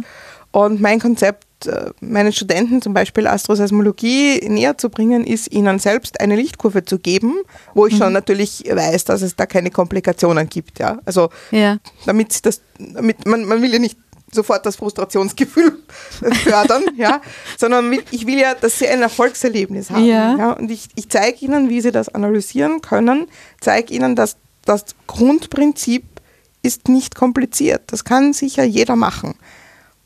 Das, was dazu kommt, ist dann, wie interpretiere ich das? Oder wenn jetzt nicht die Konstanze so nett ist und mir die Lichtkurve vorher säubert, damit ich dann nur mehr das finde, was ich im Stern finde, mhm. sondern wir haben ja instrumentelle Effekte, wir müssen das ja, also da gibt es sehr viele Interpretationen, die danach noch gemacht werden müssen, also die Feinarbeit. Und das, äh, Ihnen das Gefühl zu zeigen, also ich möchte Ihnen gerne das Gefühl vermitteln, es ist möglich, das zu machen. Es ist machbar. Es ist verständ man kann das verstehen. Es ist kein großes Geheimnis. Aber auch dann selber das Gefühl zu bekommen, aha, das habe ich jetzt geschafft. Aber jetzt geht es dann sozusagen an das Komplizierte. Das ist da, wo dem Studenten noch die Vorlesungen fehlen oder das, mhm. das Wissen fehlt, das mhm. astrophysikalische Wissen. Wie interpretiere ich das jetzt weiter? Mhm. Also einfach um das besser einordnen zu können, aber eben keine Scheu davor zu haben. Also ich habe selber immer am meisten gelernt, wenn man mir gesagt hat, schau, da hast du die Daten, aber kein Problem, selbst wenn du sie löscht versehentlich, wir haben sie noch mehrfach. Du mhm. kannst sie wieder haben. Mhm. Ja. Da verliert man dann die Scheu davor, mit den Daten etwas zu tun. Ja. ja. Das, das möchte ich fördern. Wenn Sie sagen, dass Sie bei den Studierenden jetzt auch äh, die leuchtenden Augen gesehen haben äh, in Bezug auf dieses Thema und, und die Arbeit daran, wann haben denn die leuchtenden Augen zu diesem Thema bei Ihnen begonnen? Ha, sehr früh. Sehr früh. ähm, also wenn Sie jetzt generell mein Interesse an Astronomie und Astrophysik meinen, dann ähm, ist meine Geschichte so, dass ich mit 16 17 Jahren ungefähr, ähm, plötzlich in den Naturwissenschaften extrem gut geworden bin. Mhm. Was witzigerweise einen ganz einfachen Effekt gehabt hat. Ich habe die Sachen immer verstanden. Ich habe nur so geschrieben, dass ich meine eigene Schrift bei Schularbeiten nicht mehr lesen konnte. Und ich habe keine Verständnisfehler in der Mathematik gemacht, sondern ich habe dann einfach meine Schrift nicht mehr lesen können und das, so sind dann Fehler passiert. Und mein Onkel war Physiker der ist dann mit mir gesessen und hat versucht einmal mit mir zu lernen und hat gesagt, aber du verstehst alles. Kannst du bitte ordentlich schreiben?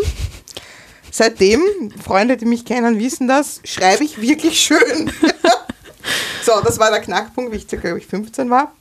Und dann habe ich festgestellt, mich interessieren Naturwissenschaften. Ja. Aber ich wollte nicht Lehrerin in einer Schule werden. Also wo man da sagt, ja, typischer Beruf für eine Frau, gehst halt in die Schule, wirst Lehrerin. Ich wollte eben Detektiv sein, Detektivin mhm. sein. Ich wollte etwas machen, wo viele Themen zusammenkommen. Nicht nur Mathematik, Physik, Chemie, sondern alles. Ich möchte Dinge machen, wo vieles zusammenkommt, wo ich mir das Wissen zusammensuche, wo ich wie ein Detektiv mich auf die Suche begebe. Das war mein ursprünglicher Wunsch. Es stellt sich heraus, dass Wissenschaft wirklich genau sowas ist. Ja. Wusste ich damals nicht so genau. Und dann hatte ich mir überlegt, naja, also so nur Mathematik, Physik, Chemie und so ist so alles wunderschön, aber es interessiert mich jetzt nicht so. Meine Mutter hatte mir, wie ich Kind war, immer den Himmel gezeigt, sowohl das Wetter als auch die Sterne. Ich habe gedacht, hm, Meteorologie oder Astronomie, das wird es irgendwie werden. Das war irgendwie, das hat mich fasziniert. Plus Raumfahrt hat mich auch immer interessiert. Ich bin weniger von der Science-Fiction-Seite dazugekommen. Aber meine Mutter hat sich sehr interessiert für die ganzen Apollo-Missionen und mhm. für Raumfahrt im, im Generellen. Und ich weiß, dass wir da oft, äh, dass wir da Bücher gehabt haben und dass mich das halt auch immer fasziniert hat, wie diese Raketen da abheben und wenn man das im Fernsehen gesehen hat, das war immer ganz toll. Und dann ich gedacht, gut, dann war eine Berufsinformationsmesse in Wien. Ich bin, wie man vielleicht hört, aus Wien ursprünglich.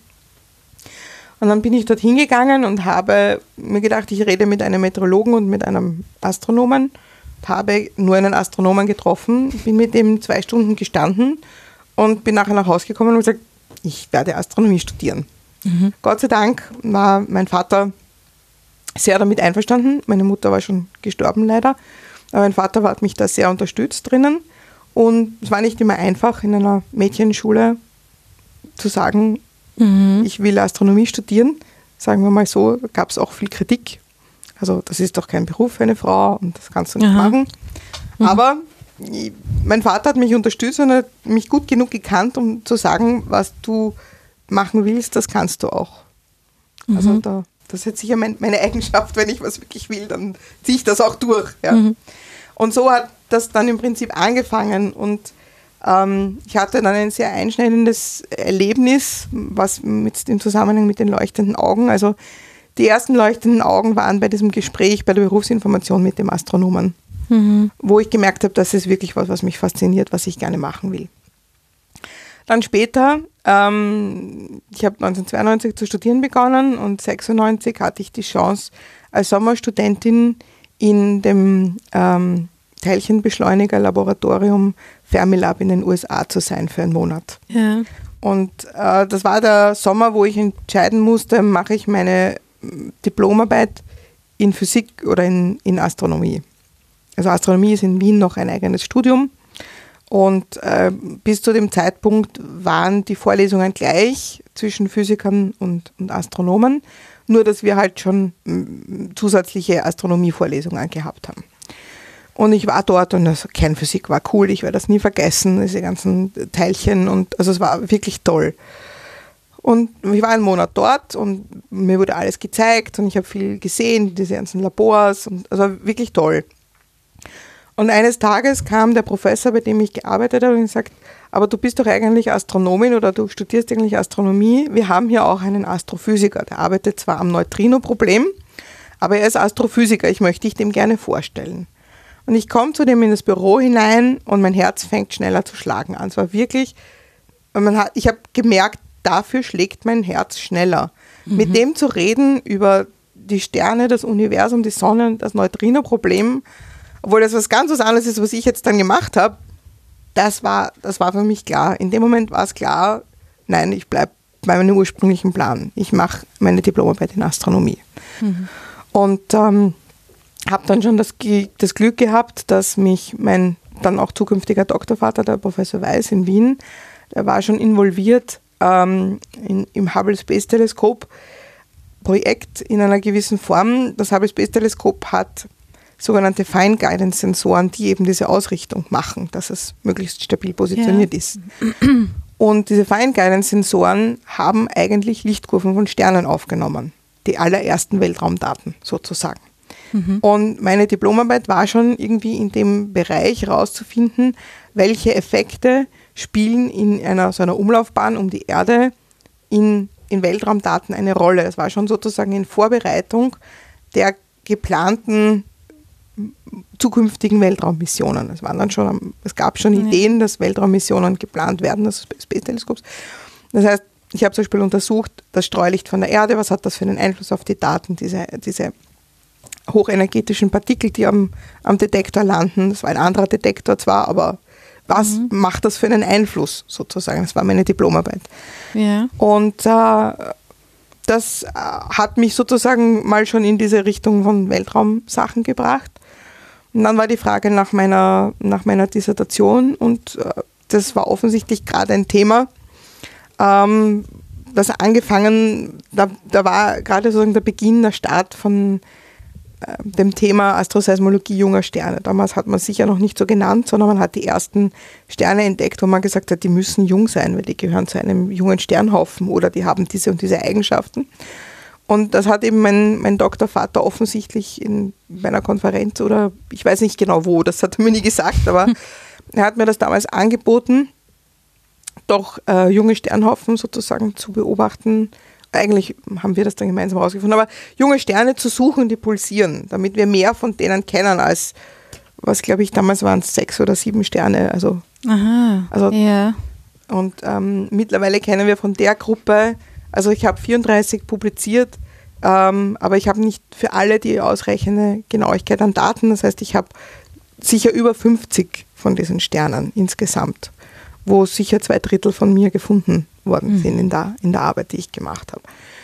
Und also damit hat das begonnen. Und das war das, der nächste einschneidende Moment war, äh, er hat mir mehrere Themen zur Auswahl gegeben. Ähm, damals und das war das Thema, was mich am meisten angesprochen hat und das war mein ursprüngliches Interesse war in der Astronomie immer, wie sind die Sterne entstanden, diese ersten Phasen und das war natürlich das perfekte Thema dann Ja. für mich. Und das hat mich von Anfang an äh, fasziniert und darum arbeite ich immer noch sozusagen auf dem Gebiet. Das haben andere Leute, haben ihr Gebiet gewechselt oder sind in eine bisschen andere Richtung gegangen.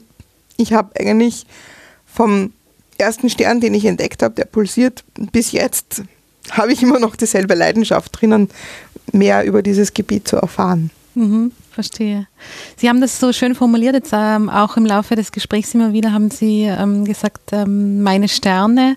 Und äh, Sie haben jetzt gerade gesagt, Sie haben sie ungefähr 50 mit diesen Eigenschaften ähm, schon beschrieben. Ähm, haben Sie einen Lieblingsstern? Oder ist das auch eine Frage, die Sie nicht mehr Nein, nein, nein, können? nein, das ist, das ist lieb. Mir sind jetzt nur gerade ähm, mehrere Dinge im Kopf herumgegangen. Ich würde nicht sagen Lieblingssterne, aber es gibt ähm, wahrscheinlich Sterne, die mit meinem Werdegang gekoppelt sind. Mhm. Zum Beispiel der erste Stern, den ich gefunden habe. Ja. Auch das wieder seine klassische Geschichte. Man, ich habe eben, bin nach Chile geflogen, also ich musste einen Beobachtungsantrag stellen, der ist akzeptiert worden. Ich bin nach Chile geflogen, habe zwei Wochen Beobachtungszeit gehabt auf einem Teleskop, habe einen Sternhaufen beobachtet. Dann kommt die ganze Datenreduktion. Es ist viel Arbeit, Monate vergehen. Man sitzt dann irgendwann einmal vor dem Computer und schaut sich die Lichtkurven von den Sternen an und versucht sie zu analysieren, Mhm. mal zu zeichnen, mal anzuschauen, was sehe ich da irgendwas drinnen. Und ich wollte, ich habe das halt, das sind, weiß ich nicht, im ersten Sternhaufen, ich weiß jetzt die genaue Zahl nicht mehr, aber circa ungefähr 180 Sterne, die ich be bearbeitet habe. Ja. Und ein kleiner Prozentsatz von den 180 schwingt. Ja, also in dem Sternhaufen waren es, glaube ich, drei Sterne, drei oder vier, die ich dann gefunden habe, letztendlich. Ja. Und ich saß also vor dem Computer und hab, man muss sich sie anschauen. Ja, es nutzt nichts. Ja, man kann sehr viel automatisieren, aber man muss sich die Dinge anschauen. Und ich saß davor und habe gedacht, na gut, okay, ich mache jetzt noch, ich habe also meine Liste gehabt, sagen wir mal, keine Ahnung, Stern 30 bis 40 und dann gehe ich nach Hause. Ja? Wenn man sich denkt, naja, schaue ich an, ist konstant, schmeiße ich weg die Lichtkurve oder kommt in den Topf von, da sehe ich nichts. Ja? Und der letzte Stern, den ich gehabt habe, und ich habe diesen Stern vor mir und der, ich sehe die Schwingung, ich sehe sie mit freiem Auge, ich sehe die Lichtkurve und immer, boah! und dann ist man allein im Büro und keiner ist da und man sagen kann, ja, schau mal, ich habe was gefunden, ja. Ich meine, wenn man gerade sechs, sieben Sterne oder damals waren es vielleicht schon acht äh, in der Literatur kennt, dann ist einer ein Riesenerfolg. Ja. Also den Stern werde ich sicher nie vergessen. Ja. Von dem habe ich auch noch keine Weltraumdaten. Also vielleicht in einer der nächsten Missionen ist er dabei. Namen? Der hat einen, eine, eine Nummer, so wie die Ach so. meisten Sterne eine Ja. Nummer haben. Mhm. Aber sie haben, haben keine Namen. Aber ich bin lange damit aufgezogen worden, dass das mein, mein Stern ist. Mhm. Ja, also so ungefähr. Also das ist zum Beispiel äh, etwas, wa- wa- wo ich sagen würde, das ist äh, ein guter Freund. Es sind alle Mhm. Sterne sind gute Freunde, aber es gibt halt ein paar bessere gute Freunde sozusagen. Und der zweite ist, von dem habe ich ein, eingangs gesprochen, ähm, dadurch, dass es für junge Sterne noch nicht viele Weltraumdaten oder kontinuierliche Messungen gegeben hat, äh, wie dann der kanadische MOST-Satellit, wurde 2003 gestartet, äh, das erste Mal einen jungen Einzelstern angeschaut hat mit dieser Staubscheibe, von der ich gesprochen habe, und wir das erste Mal diese irregulären Veränderungen gesehen haben. Wir wussten, dass sie da sein werden, aber wir haben diese Zeitauflösung noch nicht gehabt. Wir haben noch nicht, wir haben noch nicht gewusst, was uns da erwartet. Also das war, also ich habe zu dem Stern äh, habe ich eine spezielle Beziehung, weil eine unglaubliche Herausforderung ist, aber es war das erste Mal, dass man damals, glaube ich, 14 Tage kontinuierliche Lichtkurve hatte von einem Stern, der pulsiert und diese irregulären Variationen zeigt. Und ich weiß noch, wie ich das das erste Mal gesehen habe, wo ich mir gedacht habe, Wahnsinn, was macht dieser Stern? Ja, es ist, geht jetzt natürlich über das hinaus, was dann sozusagen die Arbeit für mir ist, aber man sieht das und man denkt sich, Wahnsinn, da ist jetzt, da ist jetzt irgendwas rund um den Stern herum und jetzt eben Jahre später, sage ich zehn Jahre, 2006 waren die ersten Messungen, zehn Jahre später saß ich in, in, in Leiden und äh, habe erfahren, ja, ja, da entstehen jetzt ganz sicher Planeten drinnen. Also mhm. da, zu sowas hat man dann schon eine spezielle Beziehung. Klar, das kann ich gut verstehen, ja. Wenn Sie jetzt wieder zurückgehen in Ihr Büro, ähm, was schauen Sie sich denn dann an? Heute. Heute? Oder im, im Moment? Wer steht denn unter Beobachtung? ähm, ich bin gerade dabei, eine Publikation fertig zu schreiben, wo ich vier neue, massereichere Sterne in einem Sternhaufen identifiziert habe, die pulsieren. Mhm. Also wie schon einmal gesagt, äh, ich habe jetzt diese Gruppe zwischen ca. eineinhalb bis drei Sonnenmassen publiziert, das Science Paper. Und jetzt ist die Frage, die ein bisschen massereicheren, von denen sind zwei Kandidaten in der Literatur vorhanden. Das hat einmal ein Student von uns in Wien publiziert. Und da ist jetzt die Frage, die schwingen anders. Die haben auch diesen Hit-Engine-Mechanismus, ähm, aber Perioden eben von, ähm, sagen wir, acht Stunden bis zwei Tagen. Mhm. Und da gibt es halt auch Satellitenmessungen davon, Lichtkurven davon. Und wir haben die analysiert und äh, sind dabei, die astroseismologisch zu interpretieren. Und ähm, was ich sozusagen gerade mache, ist, wir arbeiten an zwei Publikationen gleichzeitig, weil das Material so groß ist, dass es BHS mhm. eine, eine sprengt, sozusagen, auch in Zusammenarbeit mit, mit meinen Kollegen am Institut hier in Innsbruck. Und ähm, das ist sozusagen etwas, was mich beschäftigt, wissenschaftlich sozusagen das zu publizieren und zu veröffentlichen. Ähm, das andere, wir haben gerade am Morgen, am 14. Oktober, äh, die Deadline, um, um die Konferenzbeiträge für die Konferenz, die wir heuer im Sommer hatten, in Innsbruck, Bright Constellation, zweite wissenschaftliche Konferenz, mhm. habe ich organisiert. Da wird ein Konferenzband erscheinen und morgen ist die Deadline, um diese Beiträge abzugeben. Das heißt, ich habe ähm, ja zwei Studenten, die auch ihre Arbeit präsentiert haben. Das heißt, ich muss auch ihre Arbeiten kontrollieren und ähm, eine habe ich schon, einen Artikel habe ich schon kontrolliert, am zweiten arbeite ich gerade. Also der Student möchte das auch gerne natürlich heute zurückhaben. Also das sind momentan die unmittelbaren Dinge, die mich heute vielleicht beschäftigen mhm, werden. Verstehe. Ähm, Frau Zwins, ich glaube, wir könnten uns wahrscheinlich noch lange über Sterne unterhalten. Vielleicht ja. finden wir auch wieder, Sie werden, ich bin mir sicher, dass Sie noch weitere tolle Dinge finden werden. Ich hoffe. Ähm, und äh, vielleicht finden wir dann wieder mal Gelegenheit, darüber zu Wäre sprechen. schön. Ja, sehr gerne. Für heute bedanke ich mich ganz herzlich für das tolle Gespräch. Vielen Dank auch für Ihre Zeit. Dankeschön.